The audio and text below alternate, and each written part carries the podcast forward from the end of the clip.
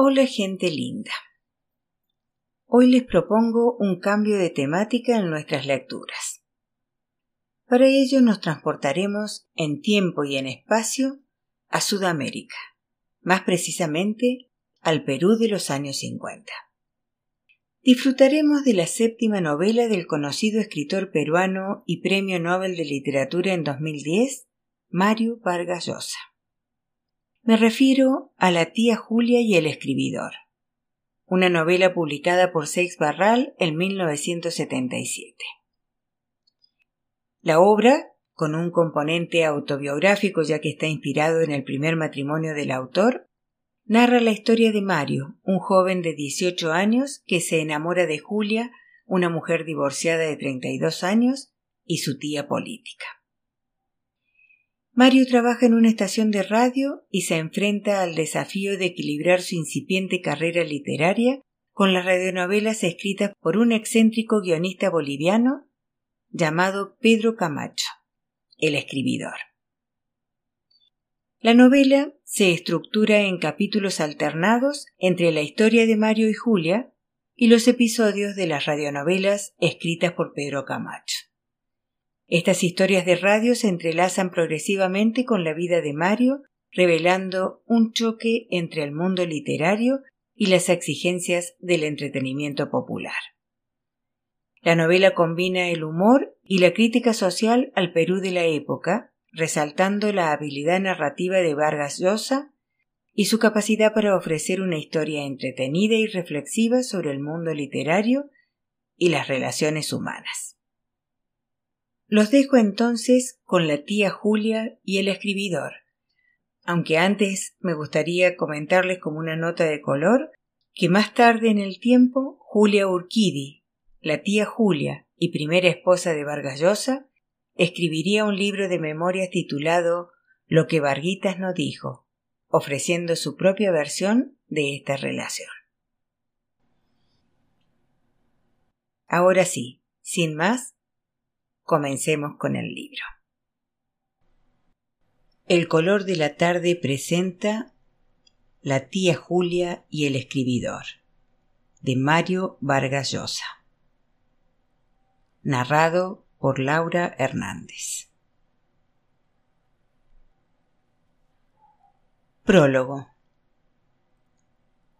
Comencé esta novela en Lima a mediados de 1972 y la seguí escribiendo con múltiples y a veces largas interrupciones en Barcelona, La Romana, República Dominicana, Nueva York y de nuevo Lima, donde la terminé cuatro años después. Me la sugirió un autor de radioteatros que conocí de joven, al que sus melodramáticas historias devoraron el seso por un tiempo. Para que la novela no resultara demasiado artificial, intenté añadirle un collage autobiográfico, mi primera aventura matrimonial. Este empeño me sirvió para comprobar que el género novelesco no ha nacido para contar verdades, que éstas, al pasar a la ficción, se vuelven siempre mentiras, es decir, unas verdades dudosas e inverificables. Me costó trabajo dar una forma aceptable a aquellos episodios que, sin serlo, parecieran los guiones de Pedro Camacho, y volcar en ellos los estereotipos, excesos, cursilerías y truculencias característicos del género, tomando la distancia irónica indispensable, pero sin que se volvieran caricatura. El melodrama ha sido una de mis debilidades precoces, atizada por las desgarradoras películas mexicanas de los años 50 y el tema de esta novela que me permitió asumirlo sin escrúpulos. Las sonrisas y burlas no dejan de ocultar del todo en el narrador de este libro a un sentimental propenso a los boleros, las pasiones desaforadas y las intrigas de folletín. Mario Vargas Llosa, Londres, 30 de junio de 1999. Escribo. Escribo que escribo. Mentalmente me veo escribir que escribo y también puedo verme ver que escribo. me recuerdo escribiendo ya y también viéndome que escribía. Y me veo recordando que me veo escribir y me recuerdo viéndome recordar que escribía. Y escribo viéndome escribir que recuerdo haberme visto escribir que me veía escribir, que recordaba haberme visto escribir que escribía y que escribía que escribo que escribía. También puedo imaginarme escribiendo que ya había escrito, que me imaginaría escribiendo que había escrito, que me imaginaba escribiendo, que me veo escribir que escribo. Salvador Elizondo, el grafógrafo.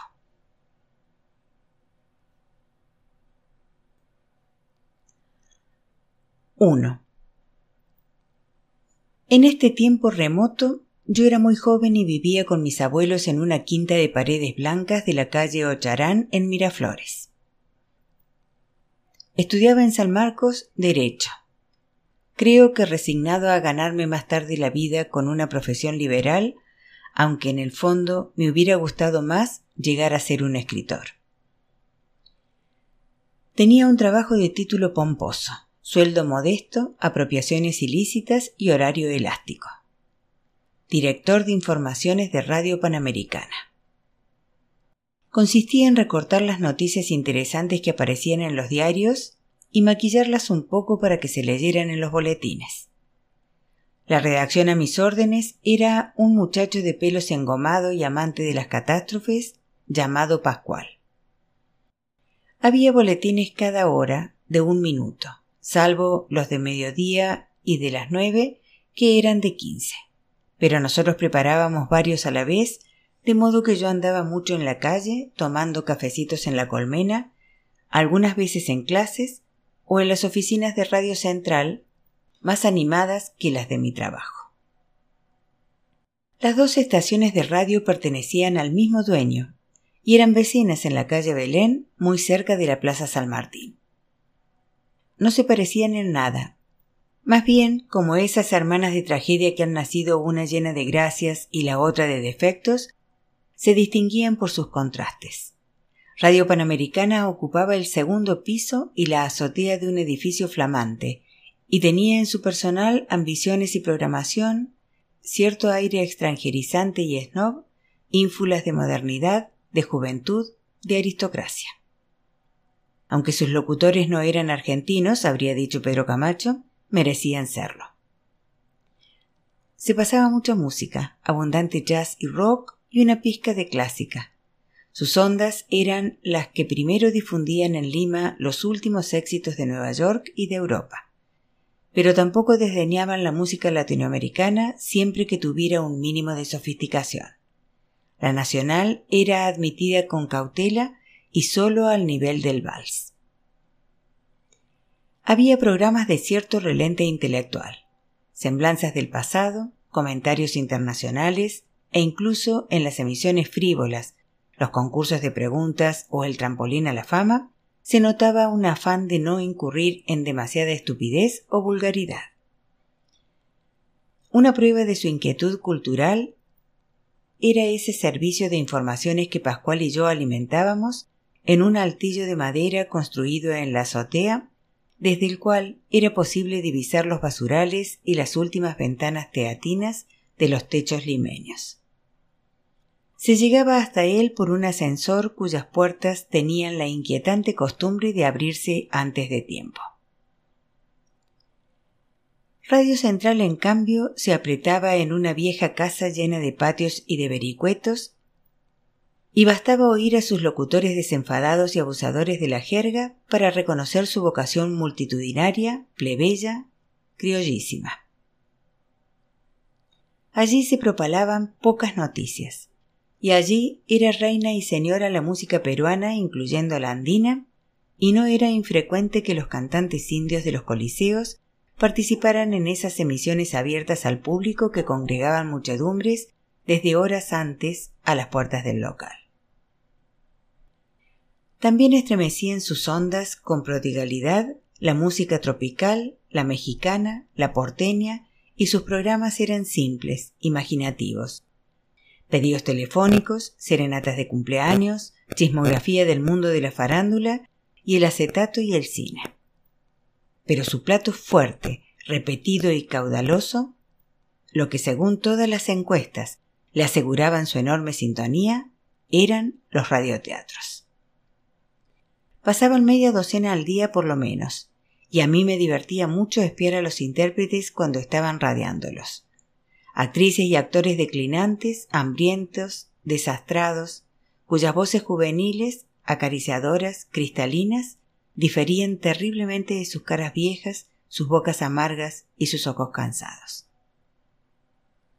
El día que se instale la televisión en el Perú, no les quedará otro camino que el suicidio, pronosticaba Genaro hijo, señalándolos a través de los cristales del estudio, donde como en una gran pecera, los libretos en las manos, se los veía formados en torno al micro, dispuestos a empezar el capítulo 24 de la familia Alvear. Y en efecto, qué decepción si hubieran llevado esas amas de casa que se enternecían con la voz de Luciano Pando si hubieran visto su cuerpo contrahecho y su mirada estrábica. Y qué decepción los jubilados a quienes el candencioso rumor de Josefina Sánchez despertaba recuerdos si hubieran conocido su papada, sus bigotes, sus orejas aleteantes y sus varices. Pero la llegada de la televisión al Perú era aún remota, y el discreto sustento de la fauna radioteatral parecía, por el momento, asegurado. Siempre había tenido curiosidad por saber qué plumas manufacturaban esas cereales que entretenían las tardes de mi abuela. Esas historias con las que solía darme de oídos donde mi tía Laura, mi tía Olga, mi tía Gaby, o en las casas de mis numerosas primas cuando iba a visitarlas. Nuestra familia era bíblica, miraflorina y muy unida. Sospechaba que los radioteatros se importaban, pero me sorprendía el saber que los Genaro no los compraban en México ni en Argentina, sino en Cuba.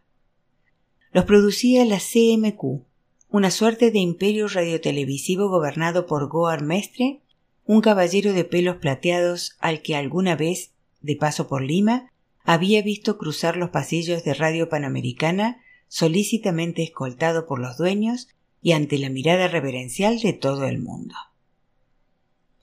Había oído hablar tanto de la CMQ cubana a los locutores, animadores y operadores de la radio, para los que representaba algo mítico, lo que el Hollywood de la época para los cineastas, que Javier y yo, mientras tomábamos café en el Branson, Alguna vez habíamos dedicado un buen rato a fantasear sobre ese ejército de polígrafos que allá, en la distante Habana de palmeras, playas paradisíacas, pistoleros y turistas, en las oficinas reacondicionadas de la ciudadela de Goar Mestre, deberían producir ocho horas al día en silentes máquinas de escribir ese torrente de adulterios, suicidios, pasiones, encuentros, herencias, devociones, casualidades y crímenes que desde la isla antillana se esparcía por América Latina para, cristalizados en las voces de los Lucianos Pandos y la Josefina Sánchez, ilusionar las tardes de las abuelas, las tías, las primas y los jubilados de cada país. Genaro Hijo compraba, o más bien la CMQ vendía, los radioteatros al peso y por telegrama. Me lo había comentado él mismo una tarde después de pasmarme cuando le pregunté si él, sus hermanos o su padre daban el visto bueno a los libretos antes de propalarse. ¿Tú serías capaz de leer setenta kilos de papel? Me repuso mirándome con esa condescendencia benigna que le merecía la condición de intelectual que me había conferido desde que vio un cuento mío en el suplemento dominical de El Comercio. Calcule cuánto tomaría. ¿Un mes? ¿Dos? ¿Quién puede dedicar un par de meses a leerse un radioteatro? Lo dejamos a la suerte, y hasta ahora felizmente el Señor de los Milagros nos protege. En los mejores casos, a través de agencias de publicidad o de colegas y amigos, Genaro Hijo averiguaba cuántos países y con qué resultados de sintonía habían comprado el radioteatro que le ofrecían. En los peores, decidía por los títulos o simplemente a cara o sello. Los radioteatros se vendían al peso porque era una fórmula menos tramposa que la del número de páginas o de palabras, en el sentido de que era la única posible de verificar. Claro, decía Javier, si no hay tiempo para leerlas, menos todavía para contar todas esas palabras. Lo excitaba la idea de una novela de 68 kilos y 30 gramos, cuyo precio, como el de las vacas, la mantequilla y los huevos, determinaba una balanza. Pero este sistema creaba problemas a los genaros. Los textos venían plagados de cubanismos que minutos antes de cada emisión el propio Luciano y la propia Josefina y sus colegas traducían al peruano como podían. Siempre mal. De otro lado, a veces en el trayecto de La Habana a Lima, en las panzas de los barcos o de los aviones o en las aduanas, las resmas mecanografiadas sufrían deterioros y se perdían capítulos enteros. La humedad los volvía ilegibles, se traspapelaban o los devoraban los ratones del almacén de Radio Central. Como esto se advertía solo a última hora cuando Genaro Papá repartía los libretos, surgían situaciones angustiosas. Se resolvían saltándose el capítulo perdido y echándose el alma a la espalda, o en casos graves, enfermando por un día a Luciano Pando o a Josefina Sánchez, de modo que en las veinticuatro horas siguientes se pudieran parchar, resucitar, eliminar sin excesivos traumas los gramos o kilos desaparecidos.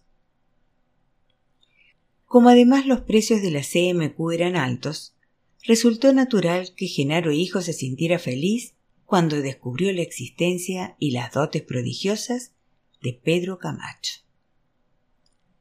Recuerdo muy bien el día que me habló del fenómeno radiofónico, porque ese mismo día, a la hora del almuerzo, vi a la tía Julia por primera vez. Era hermana de la mujer de mi tío Lucho y había llegado la noche anterior de Bolivia. Recién divorciada venía a descansar y a recuperarse de su fracaso matrimonial. En realidad, a buscarse otro marido había dictaminado en una reunión de familia la más lenguaraz de mis parientes, la tía Hortensia. Yo almorzaba todos los jueves donde el tío Lucho y la tía Olga, y ese mediodía encontré a la familia todavía en pijama cortando la mala noche con choritos picantes y cerveza fría. Se habían quedado hasta el amanecer chismeando con la recién llegada y despachado entre los tres una botella de whisky. Les dolía la cabeza. Mi tío Lucho se quejaba de que su oficina andaba patas arriba, mi tía Olga decía que era una vergüenza trasnochar fuera de sábados, y la recién llegada, en bata, sin zapatos y con ruleros, vaciaba una maleta. No le incomodó que yo la viera en esa facha en la que nadie la hubiera tomado por una reina de belleza. Así que tú eres el hijo de Dorita, me dijo, estampándome un beso en la mejilla. Ya terminaste el colegio, ¿no? La odié a muerte. Mis leves choques con la familia en ese entonces se debían a que todos se empeñaban en tratarme todavía como un niño y no como lo que era, un hombre completo de dieciocho años. Nada me irritaba tanto como el marito. Tenía la sensación de que el diminutivo me regresaba a pantalón corto. Ya está en tercero de Derecho y trabaja como periodista, le explicó mi tío Lucho alcanzándome un vaso de cerveza. La verdad, me dio el puntillazo la tía Julia, es que pareces todavía una guagua, Marito. Durante el almuerzo, con ese aire cariñoso que adoptan los adultos cuando se dirigen a los idiotas y a los niños, me preguntó si tenía enamorada, si iba a fiestas, qué deporte practicaba, y me aconsejó, con una perversidad que no descubría si era deliberada o inocente, pero que igual me llegó al alma, que apenas pudiera me dejara crecer el bigote. A los morenos les sentaba y eso me facilitaría las cosas con las chicas. Él no piensa en faldas ni en jaranas, le explicó mi tío Lucho. Es un intelectual. Ha publicado un cuento en el dominical El Comercio. Cuidado que el hijo de Dorita nos vaya a salir del otro lado, se rió la tía Julia, y yo sentí un arrebato de solidaridad con su ex marido. Pero sonreí y le llevé la cuerda. Durante el almuerzo se dedicó a contar unos horribles chistes bolivianos y a tomarme el pelo. Al despedirme pareció que quería hacerse perdonar sus maldades porque me dijo con un gesto amable que alguna noche la acompañara al cine, que le encantaba el cine. Llegué a Radio Panamericana justo a tiempo para evitar que Pascual dedicara todo el boletín de las tres a la noticia de una batalla campal en las calles exóticas de Rawalpindi entre sepultureros y leprosos, publicada por última hora.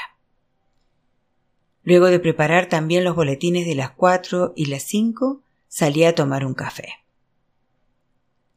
En la puerta de Radio Central encontré a Genaro Hijo eufórico. Me arrastró del brazo hasta el branza. Tengo que contarte algo fantástico. Había estado unos días en La Paz por cuestiones de negocios y allí había visto en acción a ese hombre plural, Pedro Camacho.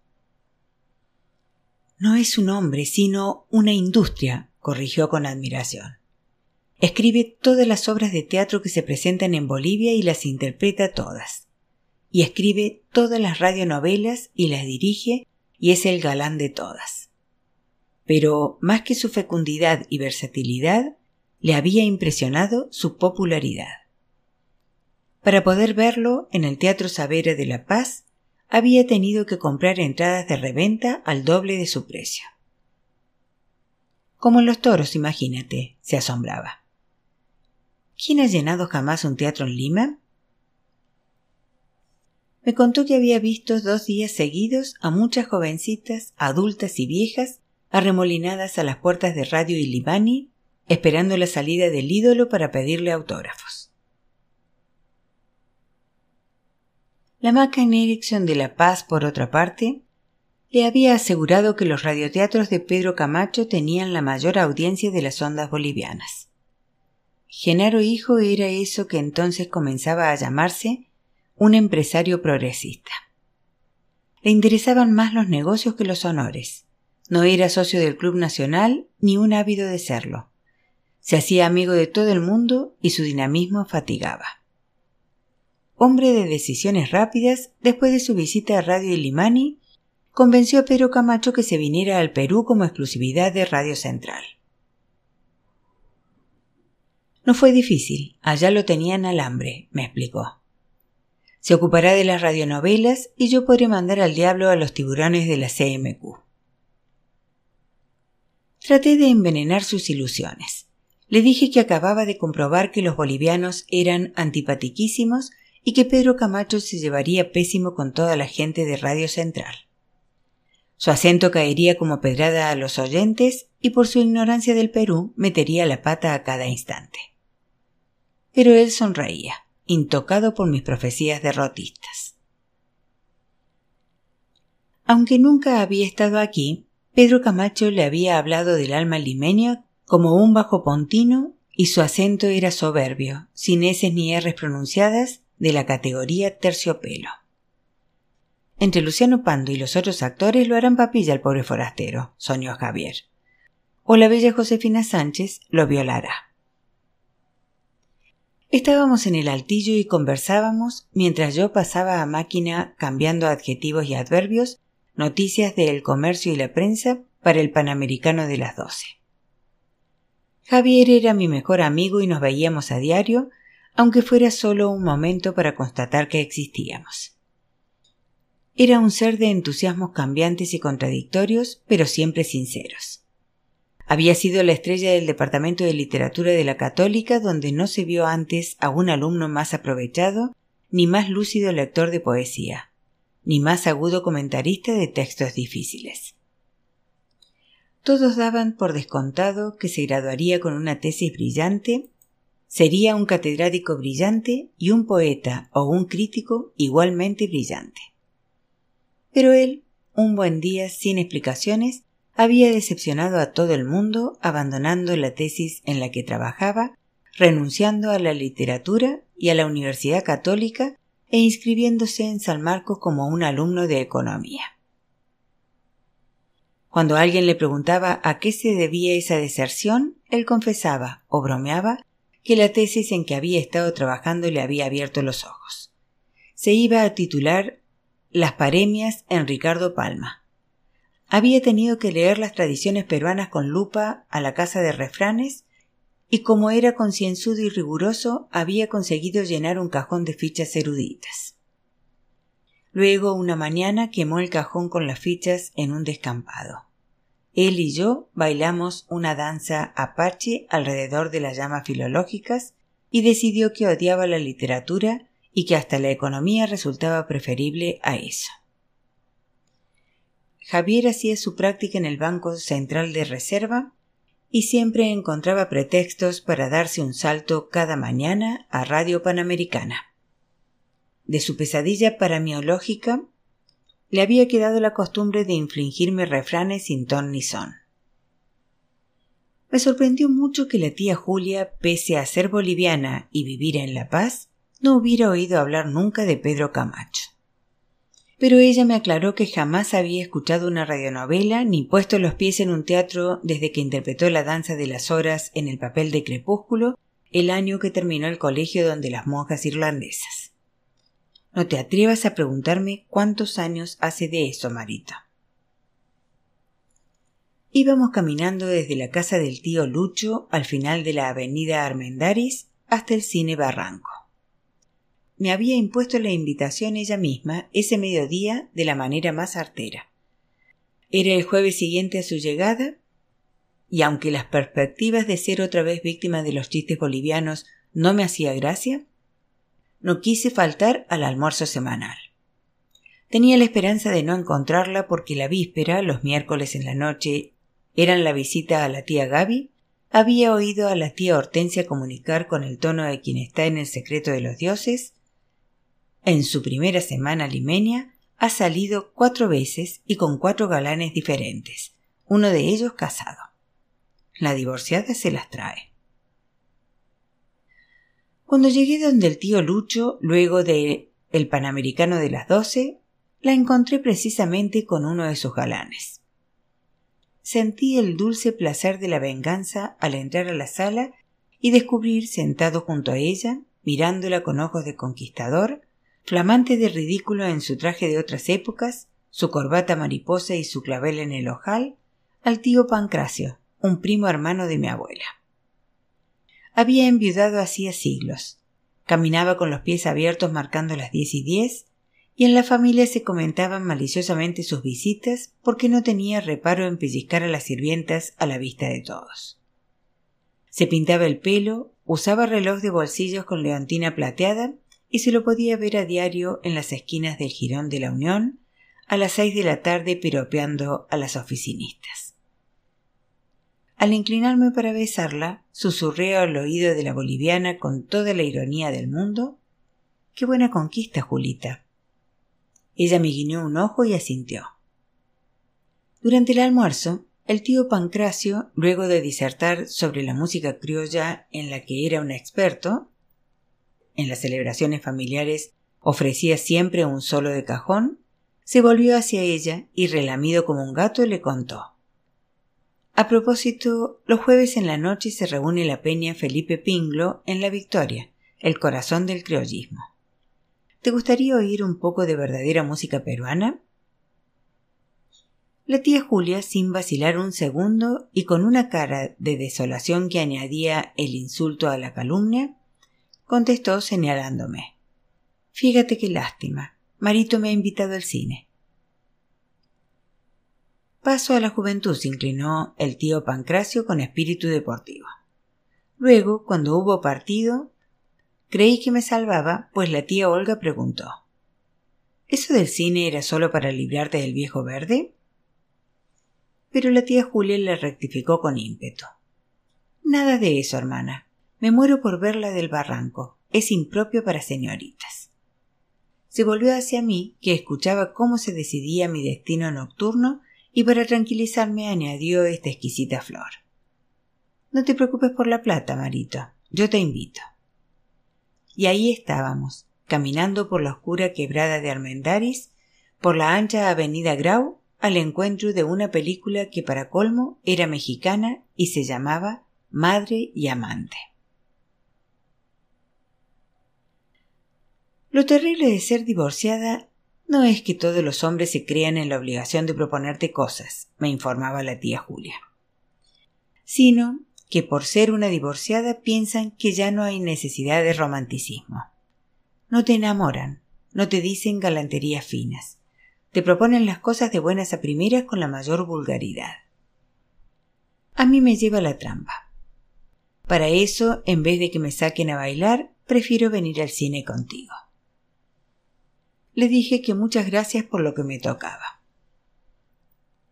Son tan estúpidos que creen que toda divorciada es una mujer de la calle, siguió sin darse por enterada. Y además, solo piensan en hacer cosas, cuando lo bonito no es eso, sino enamorarse, ¿no es cierto?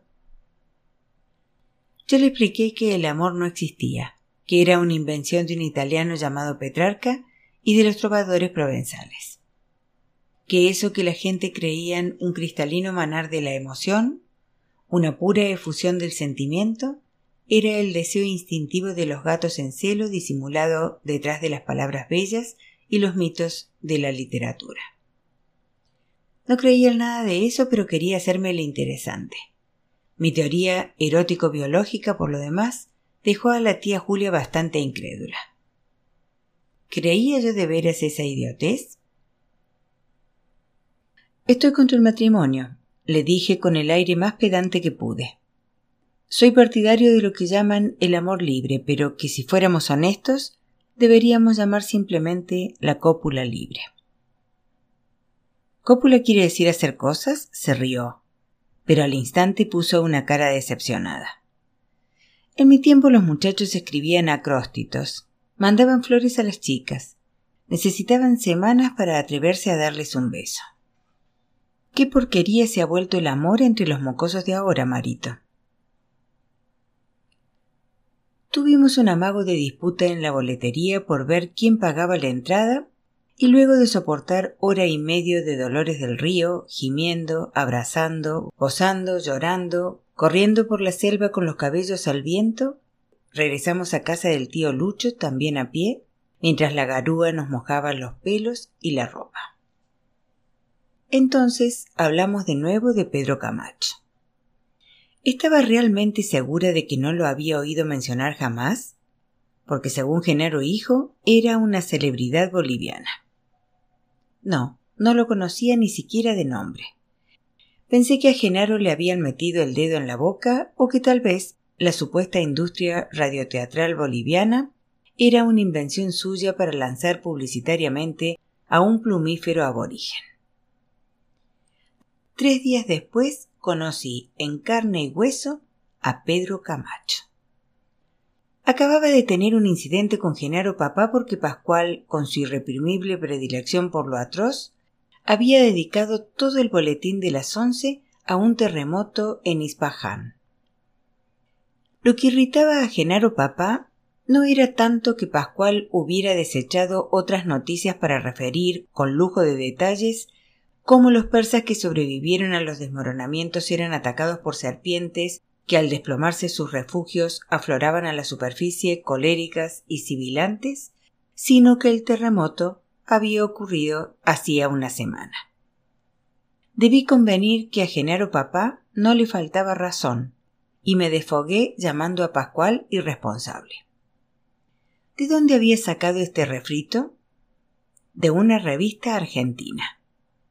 ¿Y por qué había hecho una cosa tan absurda?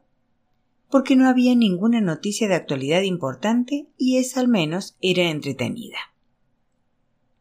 Cuando yo le explicaba que no nos pagaban para entretener a los oyentes, sino para resumirles las noticias del día, Pascual, moviendo una cabeza conciliatoria, me oponía a su irrebatible argumento. Lo que pasa es que tenemos concepciones diferentes del periodismo, don Mario. Iba a responderle que si se empeñaba cada vez que yo volviera las espaldas en seguir aplicando su concepción tremendista del periodismo, muy pronto estaríamos los dos en la calle, cuando apareció en la puerta del altillo una silueta inesperada. Era un ser pequeñito y menudo, en el límite mismo del hombre de baja estatura y el enano, con una nariz grande y unos ojos extraordinariamente vivos en los que bullía algo excesivo. Vestía de negro, un terno que se advertía muy usado y su camisa y su corbatita de lazo tenían máculas. Pero al mismo tiempo, en su manera de llevar esas prendas, había algo en él de atildado y de compuesto, de rígido, como en esos caballeros de las viejas fotografías que parecen presos en sus levitas almidonadas, en sus chisteras tan justas. Podía tener cualquier edad entre treinta y cincuenta años, y lucía una aceitosa cabellera negra que le llegaba a los hombros. Su postura, sus movimientos, su expresión parecían el desmentido mismo de lo espontáneo y natural. Hacían pensar inmediatamente en el muñeco articulado, en los hilos del títere. Nos hizo una reverencia cortesana y con una solemnidad tan inusitada como su persona, se presentó así. Vengo a hurtarles una máquina de escribir, señores. Les agradecería que me ayuden. ¿Cuál de las dos es la mejor? Su dedo índice apuntaba alternativamente a mi máquina de escribir y a la de Pascual. Pese a estar habituado a los contrastes entre voz y físico por mis escapadas a Radio Central, me asombró que de figurilla tan mínima, de hechura tan desvalida, pudiera brotar una voz tan firme y melodiosa, una dicción tan perfecta.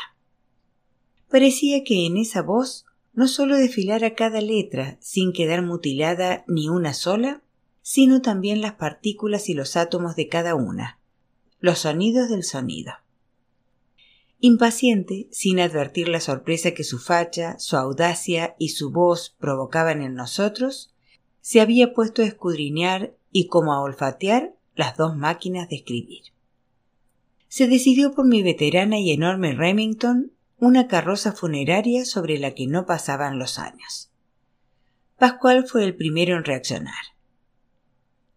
¿Es usted un ladrón o qué es usted? Lo increpó y yo me di cuenta que me estaba indemnizando por el terremoto de Ispaján.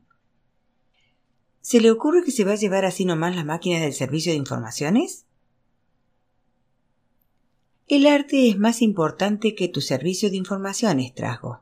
Lo fulminó el personaje, echándole una ojeada parecida a la que merece la Alemania pisoteada y prosiguió su operación. Ante la mirada estupefacta de Pascual, que sin duda trataba de adivinar como yo mismo qué quería decir trajo, el visitante intentó levantar la Remington.